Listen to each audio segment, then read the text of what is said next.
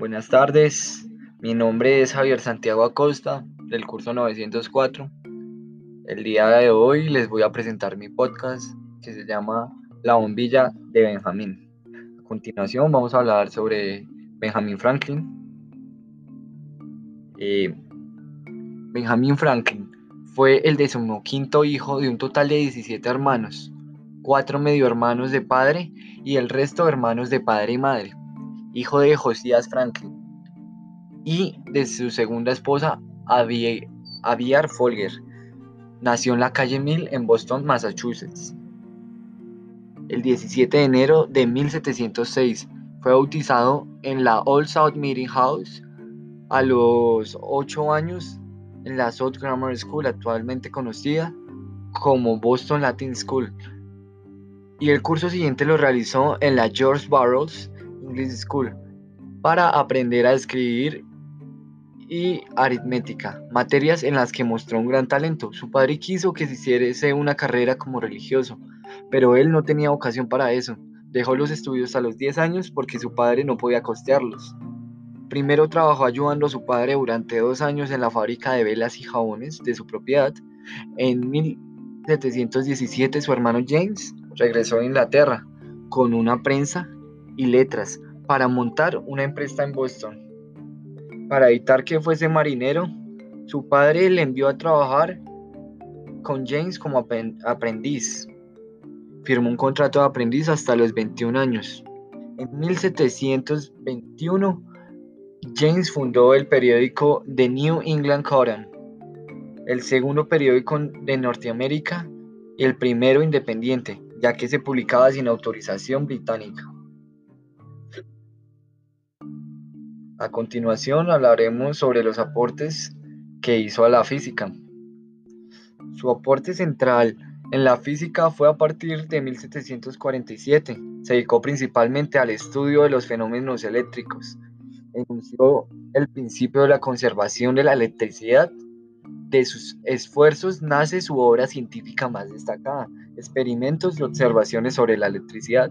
En 1752 llevó a cabo en Francia su famoso experimento con la cometa. Vamos a hablar sobre sus aportes. Primero, demostró con su mítico invento de la cometa que las nubes y los rayos están cargados eléctricamente el 15 de junio de 1752, Benjamin Franklin culminó con éxito el famoso experimento de su cometa, el que llevaba a cabo a la invención del pararrayos. Ese día hubo una tormenta y Franklin agarró la cometa y salió a campo. A, través de, de hilo de seda, la electricidad llegaba a la llave. Segundo, logró demostrar que la electricidad posee dos polaridades, una positiva y una negativa. En 1747 Franklin, inició sus experimentos sobre la electricidad. Franklin sostenía, eh, siguiente, tercero, demostró que el experimento de la botella de Leyden, las chispas que aparecían eran electricidad. La botella de Leyden, una botella llena parcialmente de agua y electricidad mediante un cable que la conecta a una máquina electrostática supuso una construcción de mayor importancia al conocimiento natural.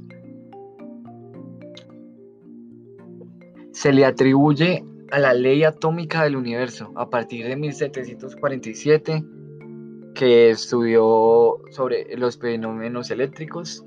En 1752 llevó a cabo su famoso experimento. En 1753 él fue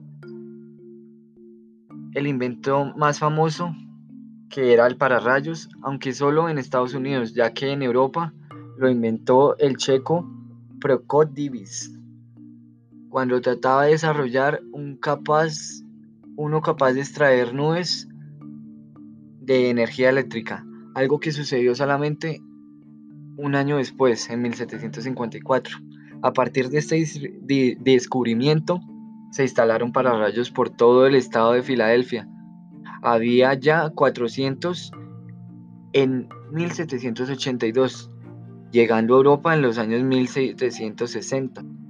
Presentó la teoría del fluido único. Esta afirmaba que cualquier fenómeno eléctrico era causado por un fluido eléctrico. la electricidad positiva, la electricidad positiva mientras que la ausencia de este podía considerarse electricidad negativa, para explicar los dos tipos de electricidad atmosférica a partir de la observación del comportamiento de varias de varillas de ámbar o del conductor eléctrico, eléctrico entre ellos. Personas con las que ayudaron o complementaron la investigación de Benjamin Franklin. Se encuentran Michael Faraday, Walter Isaacson, Isaac Newton y Joseph Addison. Eh, para concluir el podcast de eh, esto es todo. Eh, muchas gracias por su atención. Mi nombre es Javier Santiago del curso 904. Hasta luego.